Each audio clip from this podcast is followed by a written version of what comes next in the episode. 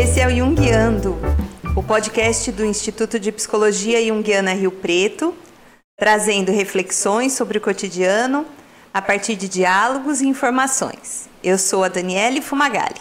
Eu sou a Maiara Suguaia. E eu sou Patrícia Lopes. Somos psicólogas junguianas e neste podcast vamos falar sobre psicologia, literatura, sobre a vida e o que mais acharmos que devemos falar.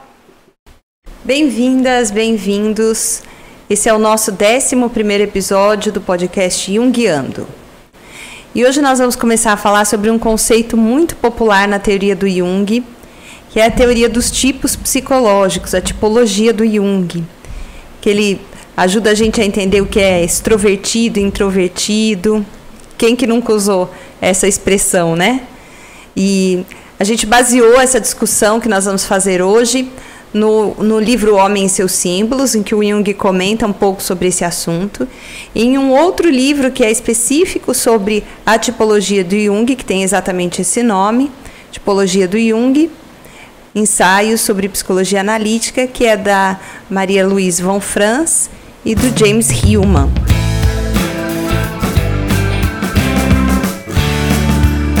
E o que a psicologia tem com isso?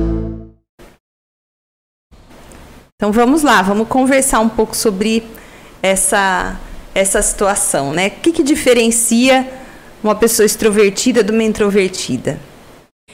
Vamos fazer uma brincadeira aqui. Para vocês, é, qual que é um, o, o cenário ideal para vocês relaxarem? Para você, Dani, qual que é? Me deixa quieta em casa, sozinha, em silêncio. Ou eu vou ler livro, eu vou escutar música. Às vezes nem música, né? No máximo assistir filme. Ô, Dani, e... dá certo com quatro filhos ficar com. É, o silêncio não existe. Dá, né? Dá. A gente dá um jeito. As crianças acabam criando sua, seus próprios interesses e uhum. tudo, e a gente consegue eventualmente fazer isso. eventualmente. Mas é o meu cenário ideal. Eu vi uma mãe na pandemia que ela se escondia no, no closet, no armário. que dó. Oh, meu Deus. Pra ficar um pouco quieta. E você, Paty, qual é o teu cenário ideal de relaxamento? Ah, eu gosto de estar num barzinho, no restaurante, comendo e vendo gente passando. Nem que for pra não conversar, mas só de ver as pessoas passando, circulando, já me dá uma paz. Uma paz. Olha que cenários diferentes, é, né? Mas agora com o Davi eu já tô chegando num nível que eu tô querendo mais ficar em casa. Porque com o bebê, né, sempre é. tem trabalhando em escola, com muita criança, é muito barulho. Então acho que eu esgoto ali minha quantidade suficiente de, de, com energia com outras pessoas. Depois eu quero só, às vezes, de vez em quando eu quero um, um silêncio. Eu tô oscilando um pouco nisso ultimamente. Estamos todos cansadas, né? É. A verdade é essa. Ainda mais é. depois de tantos anos de pandemia. É, também. É, o meu cenário para relaxar, eu acho que também é mais parecido com o da Paty, assim, eu, eu quero estar tá com pessoas, com amigos, com família. Preciso também, parece que para recarregar as energias, estar em uhum. contato com pessoas. E, e, é muito interessante a gente pensar por que, que é, é tão diferente, né? Imagino também que quem está ouvindo aí também faça esse exercício aí. Qual que é o seu cenário ideal para se sentir relaxado, né? É, para passar aquelas horas de, de, de folga que você tem é com muita gente, é interagindo, é trocando, enfim, com as pessoas, ou é quieta, né, para recarregar as baterias aí mesmo, né? Onde que carrega a sua bateria? Acho que essa é uma pergunta legal.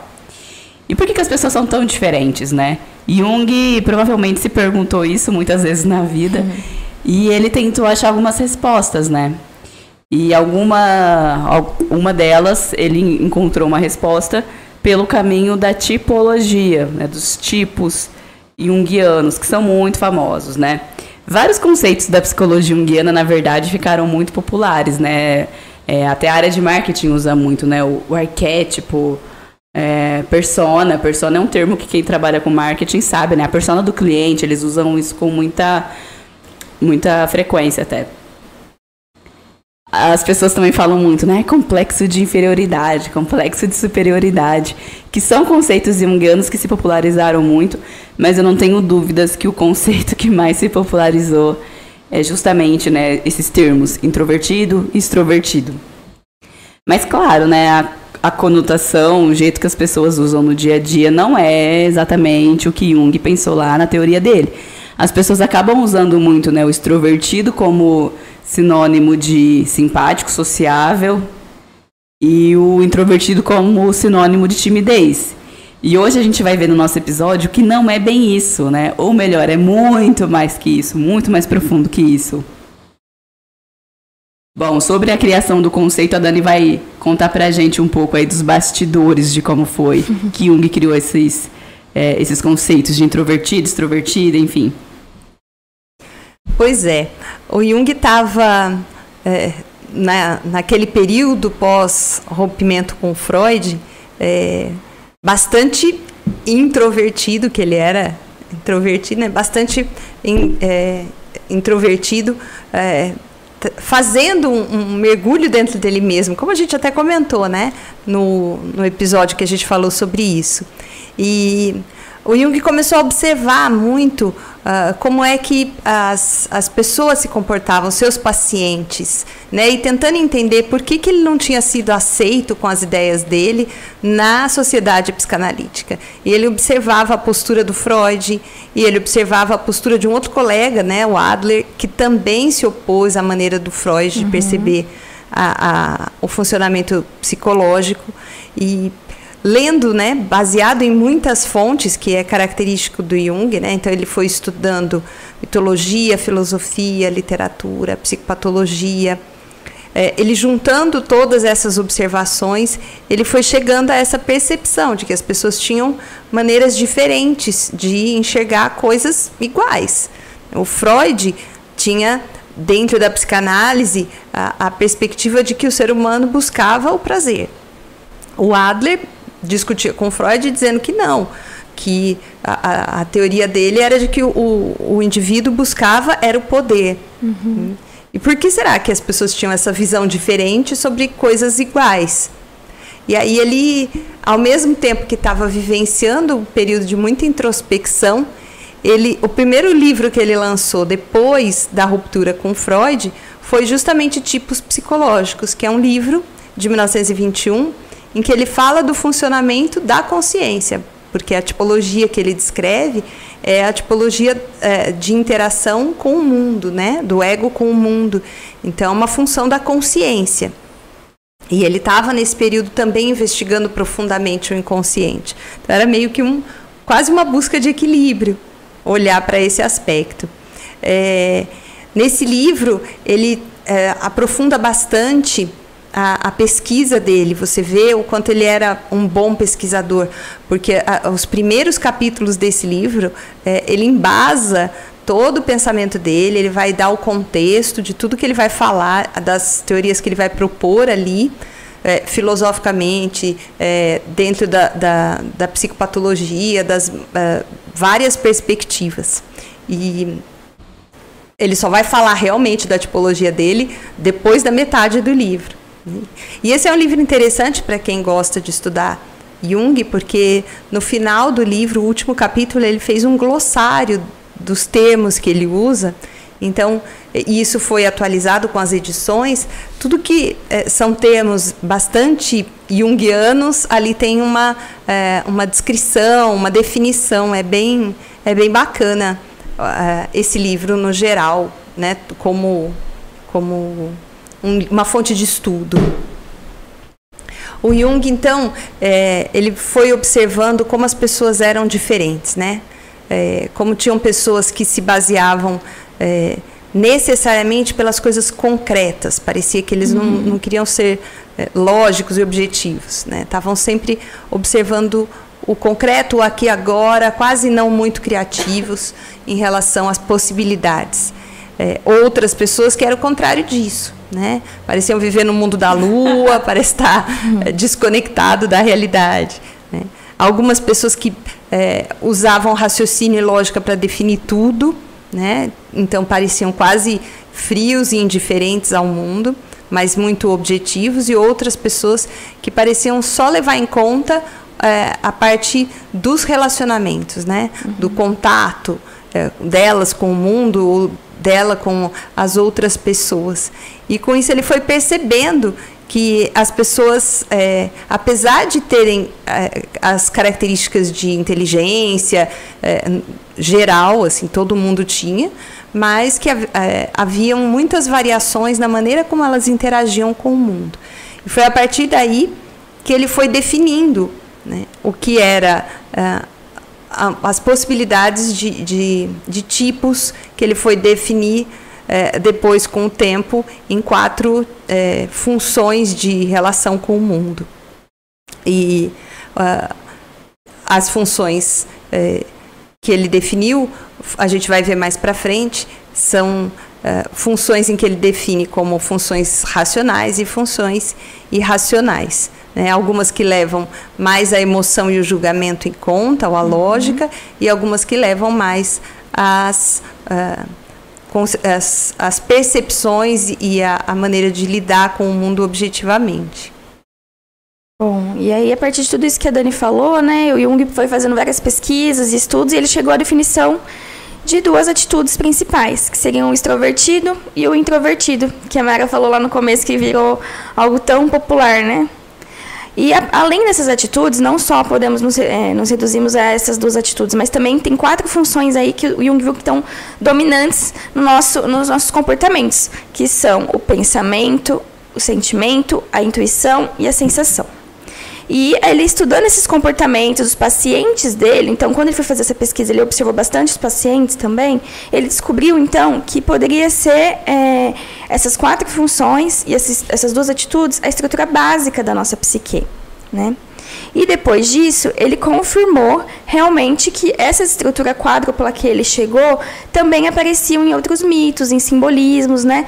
Como é, as quatro orientações, norte, sul, leste, oeste, as quatro estações, primavera, verão, outono, inverno, enfim, a gente pode pensar em, em diversos exemplos. Ou mesmo nos mitos, né? Se vocês forem olhar alguns mitos aí, o pai com três filhos e outros mitos, sempre aparecem essas figuras em quatro, né? Quatro é, contextos, quatro funções, sempre aparecem é, quatro elementos nas histórias. Então, se vocês pesquisarem, vocês vão ver um pouquinho disso também que, que isso quer dizer, então? Que a estrutura quádrupla da nossa psique vai com, é, coincide e vai ser encontrada em diversos contextos. Então, Jung foi vendo que isso se repetia em diversos locais, com diversas pessoas, de diferentes modos. E, basicamente, ele vai entender o quê? Que esses tipos psicológicos que eu falei, é, sentimento, pensamento, intuição e sensação, ele vai entender que isso é uma forma que o ego vai se relacionar com o nosso mundo. Né? Como eu vou me, me apresentar para esse mundo, como eu vou me relacionar com as pessoas. É uma forma até é, da nossa consciência se expor. Então, é uma função da nossa consciência. A gente está se colocando no mundo dessa forma. Esse relacionamento com o mundo externo vai se dar, então, sempre de duas formas: ou extrovertida ou introvertida. O que isso quer dizer? Né? Que lá na nossa infância, o ego está começando a, a desenvolver e a formalizar, se embasar nessas, numa dessas duas é, desses tipos de, de atitudes, extrovertido e introvertido, e a gente vai ter uma tendência inata a se orientar para um, ou interior, que é o introvertido, ou exterior, extrovertido, que pode ser revelada de, de vários modos, né? De alguns modos definidos aí que o Jung vai trazer para a gente, uh, que a gente vai se aprofundar depois também para vocês entenderem melhor. Mas ele fala o quê? Na infância, esse ego começa a ser, vai definir esses, é, uma dessas duas atitudes, mas é na adolescência que se consolida, que realmente vai ter uma base firmada ali de como que a gente vai agir perante o mundo. Bom, vamos falar agora então um pouquinho sobre como como funciona, né? Como se dá essas duas atitudes. A extroversão, né? Pessoas que são extrovertidos. É, a gente no começo falou um pouquinho de qual que era o nosso cenário ideal para relaxar, né? Então vou dar a resposta do quiz aqui. é, eu e a Paty a gente falou que a gente prefere estar com pessoas, né? Porque eu e a Paty somos, né, de atitude, né, Paty? A gente tem uhum. atitude extrovertida.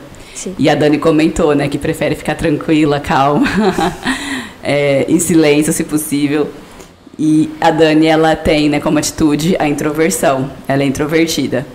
E agora é, que vem, né? Não tem a ver com timidez e com sociabilidade, como a gente uhum. falou, né? É muito mais do que isso, muito mais amplo do que isso. tem a ver então com direcionamento de energia, energia psíquica, ou, né, se preferir, libido, né, que Freud falava e Jung também usava esse termo. Lembrando, né, que Freud colocava libido é, mais ligada à teoria da sexualidade, energia uhum. sexual, e lá, né, a gente viu, para quem acompanhou aí, viu, né, um dos motivos da contenda entre Freud e Jung é justamente porque Jung entendia a libido como mais ampla, como energia da vida, energia psíquica, não só de cunho sexual. E aí, é, sobre essa energia, ela é muito o que direciona se a pessoa né, tem a atitude extrovertida ou introvertida. Então, no caso da extroversão, a libido ela tem de ser dirigida para os objetos. O que, que é objeto? É tudo aquilo que não é a pessoa, a própria pessoa. Né? Então, o objeto é, que vai ser né, o, o ponto aí de atenção do extrovertido.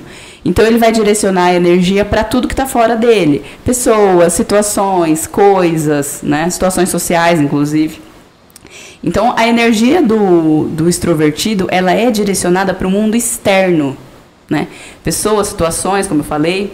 E é importante ressaltar né, que para essas pessoas uh, o que está fora dela, né, o que está externo a ela, o objeto, é visto de maneira positiva chama a atenção do extrovertido que está fora, né? E orienta a atenção, né?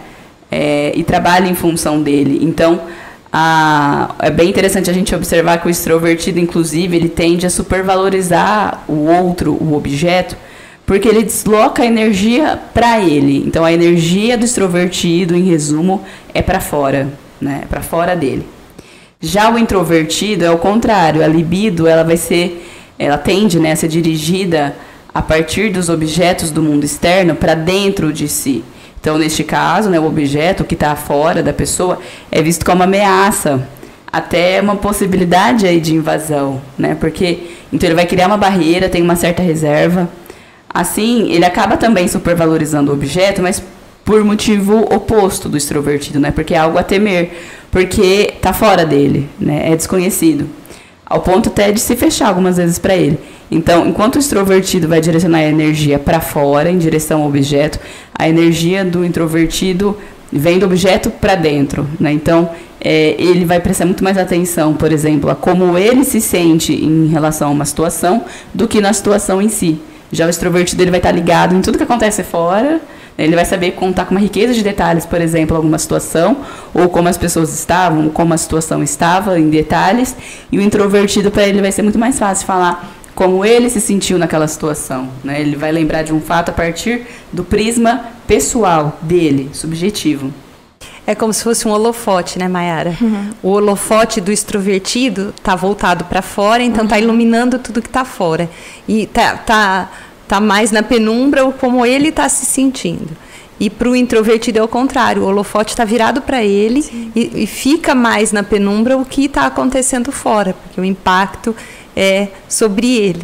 Né? Se a gente olhar assim como se fosse a luz né, do holofote, a gente vai entender esse direcionamento. Uhum. Legal, ótimo exemplo. E aí tudo que tá na penumbra assusta, né? É. seja a gente, seja os outros. O que tá na sombra, Sim. essa é a base da psicologia junguiana. O que tá na sombra, o que é desconhecido, assusta. Mas é justamente o que a gente tem que trabalhar aí na vida, né? Bom, e aí conforme a criança vai se desenvolvendo, como a Paty falou, né? É natural, né, que a gente prefere se ocupar com coisas que têm mais facilidade, né? Isso é, é claro, assim.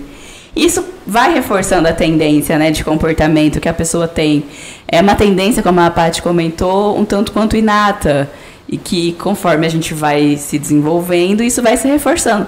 Por uhum. exemplo, eu sempre fui melhor em humanas, né, em relações, do que em exatas. A gente vai falar de tipos, né, das funções ainda exatamente, mas tudo que tem a ver com relacionamento, sentimento, para mim sempre foi mais fácil. Ao passo que tudo que é mais lógico, mais estruturado, por exemplo, matemática, para mim sempre foi um desafio. E a gente vai também ao longo da vida reforçando, né? Então, ah, a Mayara é boa de redação. Uhum. Ah, a Mayara é boa de fazer amizade, não sei o quê. A Mayara faz isso, Mayara... Isso vai reforçando ao longo da vida e a gente vai escapando de toda e qualquer situação que tem a ver mais um pouco com lógica. Por exemplo, escolha da profissão. Uhum. Então, vai ficando mais unilateral cada vez mais. Eu, pensando nisso, devia os concursos vestibulares, qualquer tipo de prova pensar nisso. Vamos ver qual que é o seu tipo psicológico. Tem um vestibular lá, cai português, matemática e história. Aí quem a pessoa que vai ser né, mais voltada lá para para as humanas, como que vai fazer uma matemática? Numas, nas exatas vai mandar mal, né, na prova. Eu mesmo mandava super mal em matemática quando prestava vestibular. Concurso, não é comigo. Podiam dar essa colher de chá, né? Podia. Vamos fazer Mas... primeiro tipo, depois a gente monta a prova em cima. Já pensou? Mas a gente é, é, precisa desenvolver todas as funções. Sim, então, sim, no fim, a gente acaba sendo exigido. Mas é uma tendência natural, né? De você sim. preferir a profissão que tem a ver com a sua, com o seu tipo psicológico. Sim. E a gente vai desenvolvendo, né? Hoje eu não tenho a lógica muito boa, mas eu sei mexer no Excel, então eu me viro. Olha, não sei ainda não. se adapta. a gente se adapta. E o bacana é ver que isso não é uma coisa que a família determina, né? Então, por mais que apareça já na infância, não é uma coisa do ambiente, é algo inato. Uhum. É, você pode ter pais extrovertidos e filhos introvertidos e extrovertidos, e em relação às funções também, né?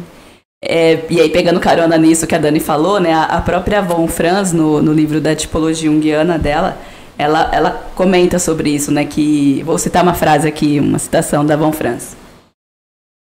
O ambiente reforça as tendências unilaterais existentes, as chamadas aptidões, e há, portanto, um aumento no desenvolvimento da função superior e uma lenta degeneração do outro lado da personalidade. Então, na verdade, na, na infância, a gente observa essa tendência, porque ela é inata, como a Dani e a Paty falaram, né? Uhum. É, então, a gente observa até em algumas crianças mais forte ainda, né? Essa tendência, assim. É, então, não é todas as crianças que a gente vai observar, é bom reforçar isso, mas tem criança que é muito evidente, assim, né?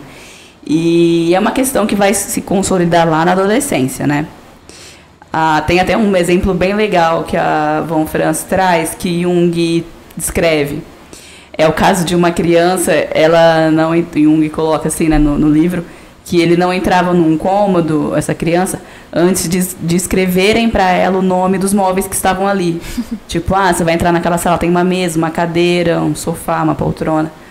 E Jung explica que isso é típico de uma atitude bastante introvertida, porque enxerga o objeto externo como algo a ser temido, né, uma certa desconfiança. É, é, engraçado como isso parece tão absurdo, né? Mas a gente vê em sutilezas. Eu, quando eu vou a algum lugar, eu gosto muito de ter a sensação de que eu tenho uma ideia de como é. Antes então, de ir, você fala. Antes de ir, uhum. um lugar novo, né? Então, se eu for um, em um lugar novo que eu nunca visitei, o Google Maps é a minha alegria, né? O Street View. Porque eu consigo olhar, enxergar o que tem em volta, entender qual é a fachada do lugar, o que, que tem, que aparência. É, porque parece exatamente isso. Bom, parece menos ameaçador se eu tiver uma noção do que eu vou encontrar. E, Fica mais e, confortável para você. E às vezes a gente faz isso sem perceber, né? Uhum. Nossa, é uma neura. Não, mas ah, deixa eu dar uma olhada aqui para ver como que é lá, uhum. onde é que eu vou. É mais fácil de eu achar se eu souber como é. É nada, é porque a gente tem essa tendência a querer é, se sentir mais à vontade com aquilo que é conhecido, com, com aquilo que você consegue dominar. Bom, se tem isso aqui do lado, tem isso aqui do outro lado, uhum. eu consigo me localizar, né? É engraçado como a gente acaba criando maneiras de lidar com aquilo que, as no... que são nossas deficiências, Sim. Uhum. né? Sim. E, por exemplo, para um extrovertido, a sensação, a, a, né, estar em um ambiente diferente, é, independente da pessoa ser tímida ou não, tá? É importante dizer isso, né? A gente tem extrovertidos que são tímidos, é, mas isso de estar no ambiente e, e olhar para fora e, é muito natural. Né? Para mim é muito natural, por exemplo, é, estar com pessoas e prestar atenção né, no, no que está acontecendo uhum. em volta. Muito legal.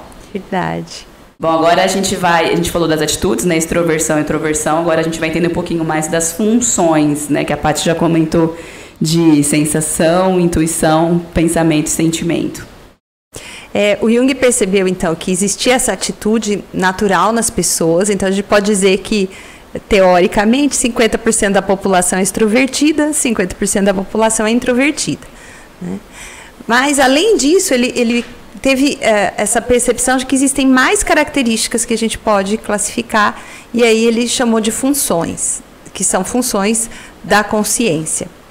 E elas são quatro, e todos nós temos as quatro funções, todo mundo tem as quatro funções, desenvolvidas em níveis diferentes.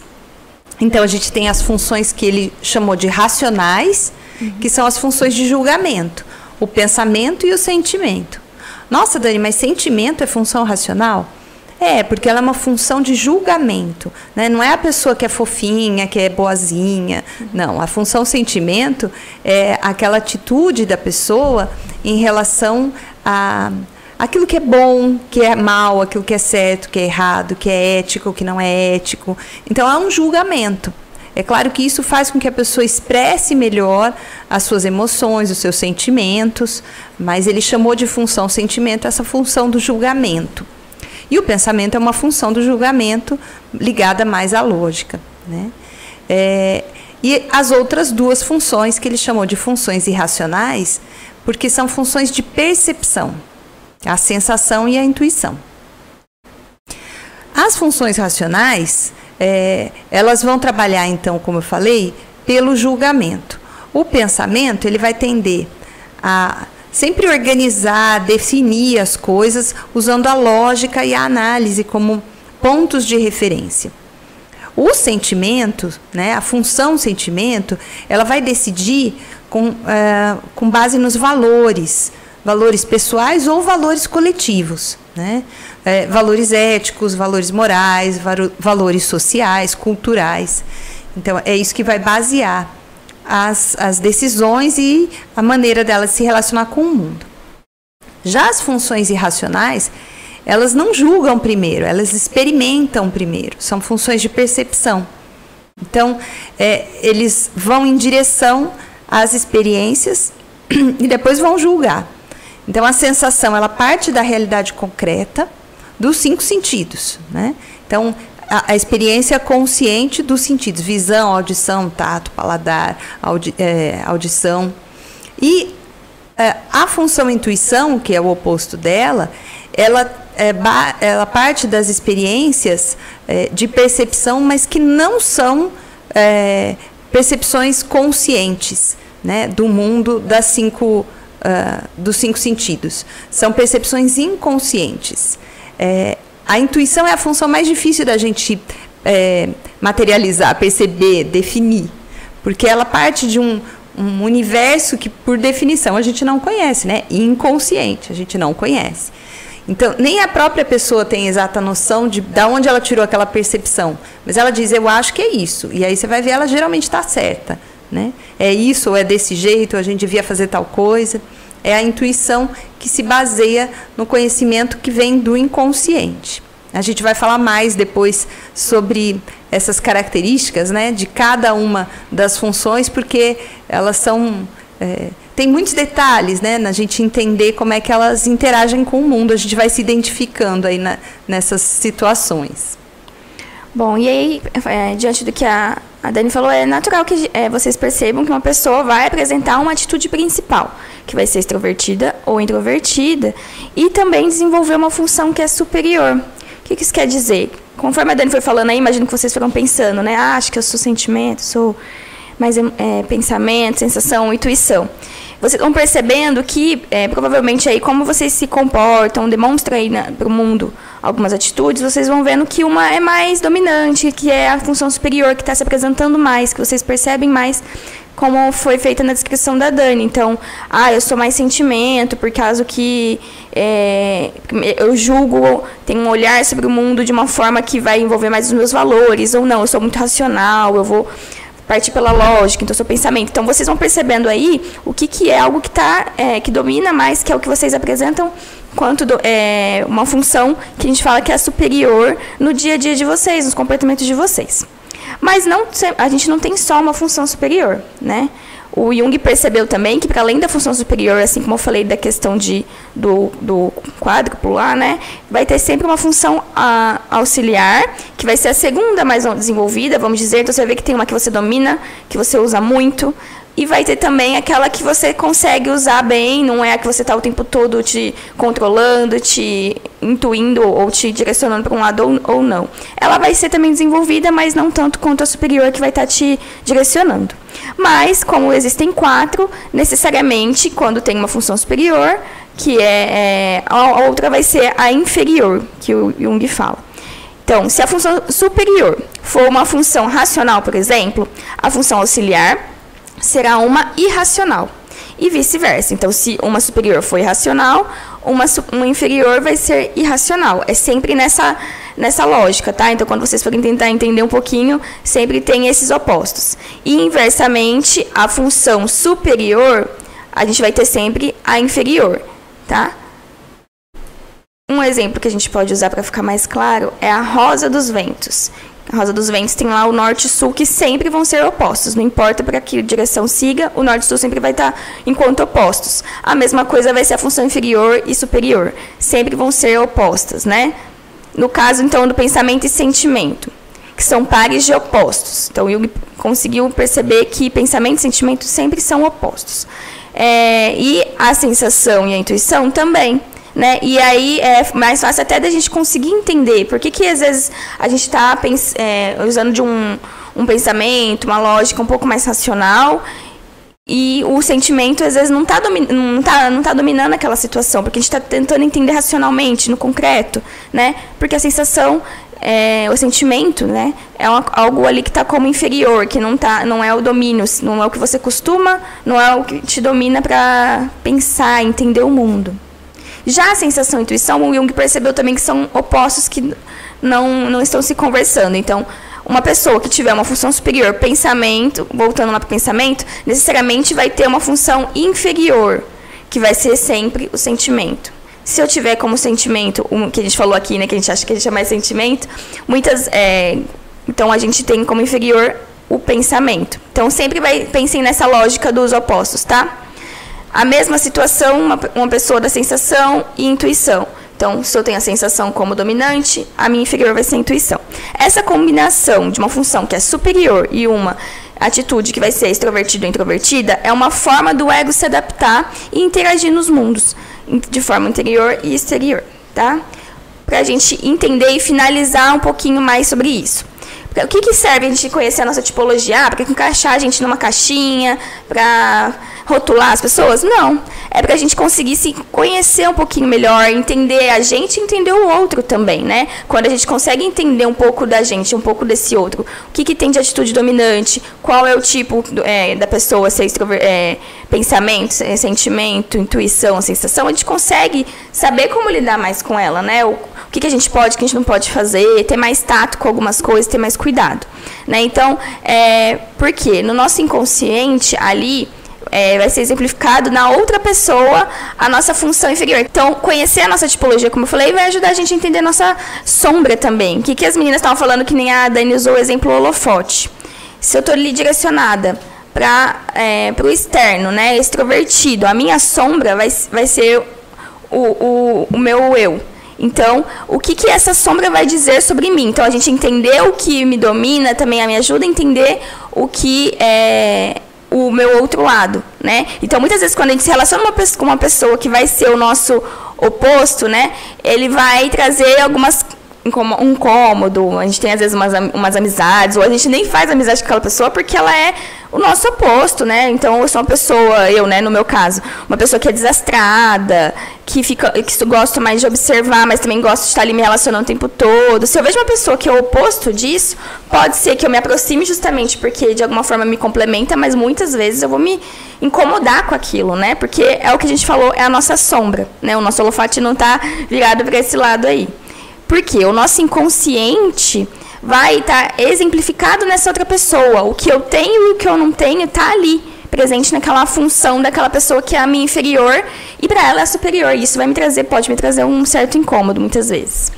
E além disso, a gente pode iniciar o desenvolvimento de outras funções. Então é importante a gente saber a nossa tipologia, não só para poder é, se conhecer, mas também para a gente conseguir desenvolver as demais. Se a gente tem quatro funções como Jung fala, é sempre importante a gente também, não é porque eu tenho uma superior, eu vou tentar ao máximo desenvolver ela e me, auxiliar no máximo e esquecer as outras duas.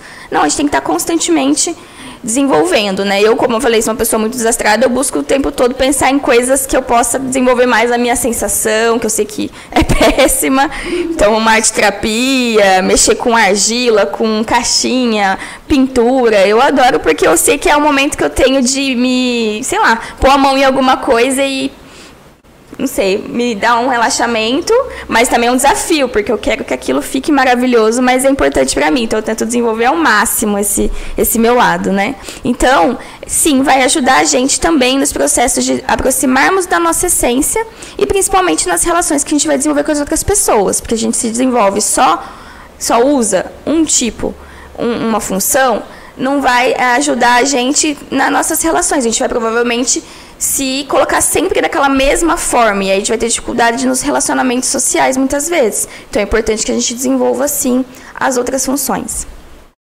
É bacana. A gente vê o quanto isso interfere nos relacionamentos de casal.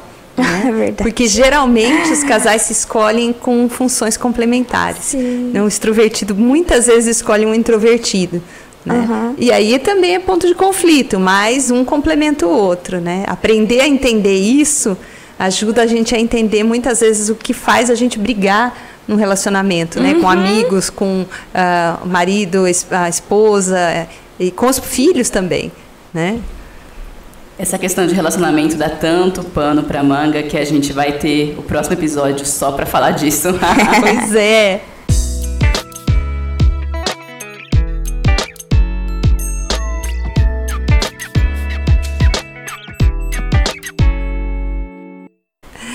E então agora a gente encerrando o nosso episódio, queria deixar aqui uma dica de filme que mostra perspectivas diferentes.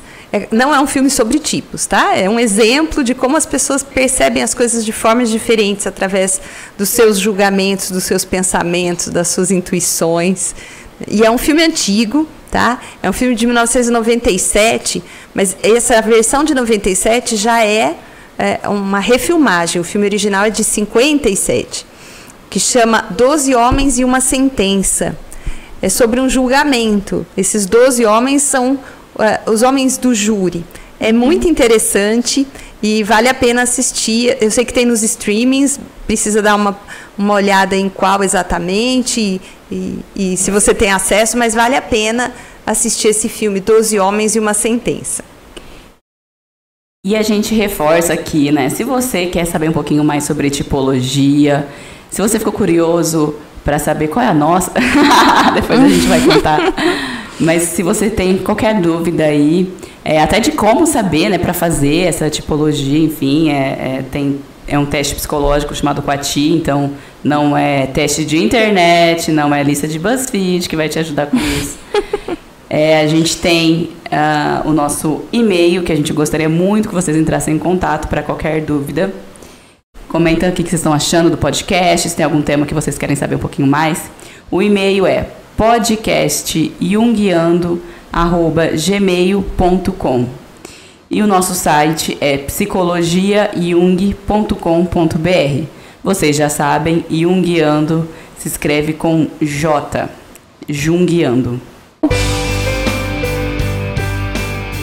O que isso significa para você?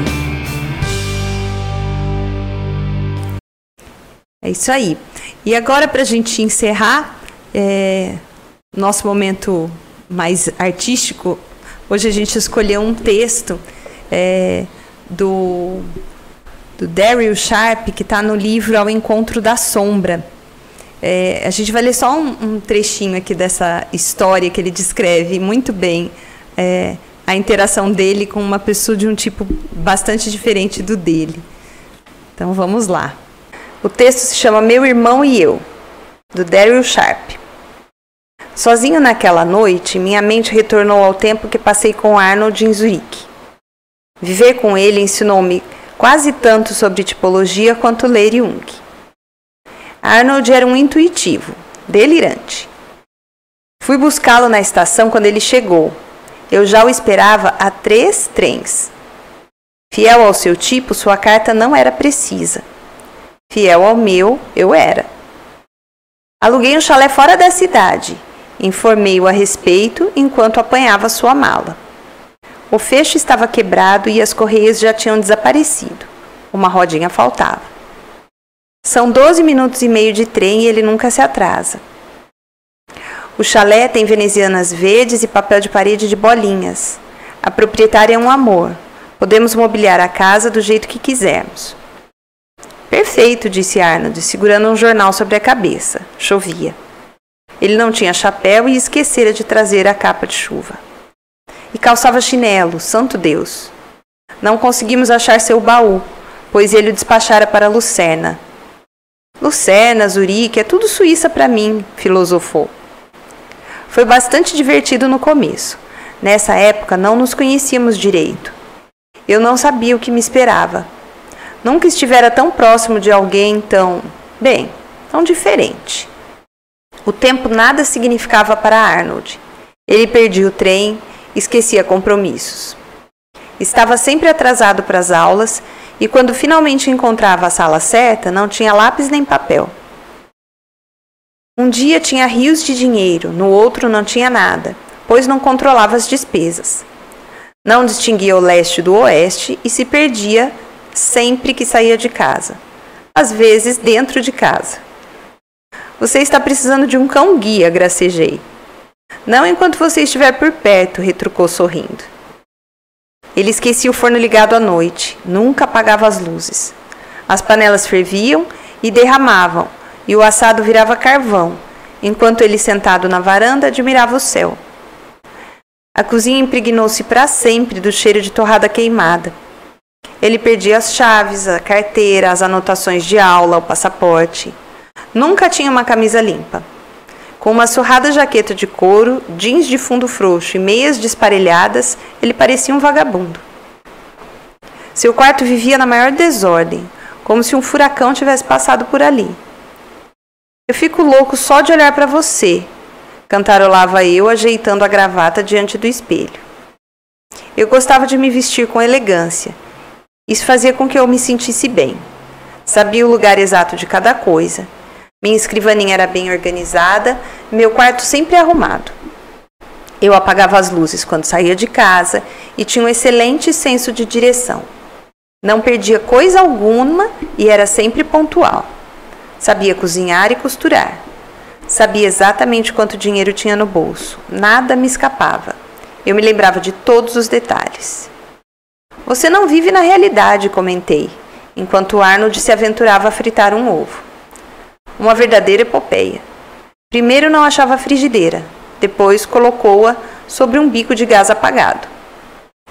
Não na realidade que você conhece, respondeu um pouco magoado. Diabo, praguejou, tinha se queimado de novo. Lutei para gostar do Arnold. Eu queria gostar dele. Sua natureza expansiva e sua exuberância inatas eram encantadoras. Eu admirava o seu ar de descuidada confiança. Ele era a alma de qualquer festa. Adaptava-se facilmente às novas situações, era muito mais aventureiro do que eu. Em qualquer lugar que eu ia, fazia amigos. E os trazia para dentro de casa. Ele era dotado de uma misteriosa percepção. Sempre que me via atolado na rotina, tinha alguma novidade para sugerir. Sua mente era fértil, fervilhava de novos planos e ideias. Seus palpites em geral estavam certos. Era como se ele tivesse um sexto sentido, enquanto eu me restringia aos cinco costumeiros. Minha visão era mundana.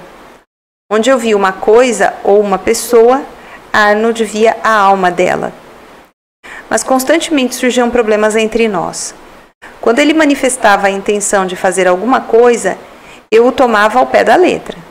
Eu acreditava que ele queria dizer aquilo que tinha dito, que ele queria fazer aquilo que anunciara. Isso era especialmente perturbador quando ele deixava de aparecer na hora e lugar marcados. Acontecia com bastante frequência. Olha aqui, eu reclamava.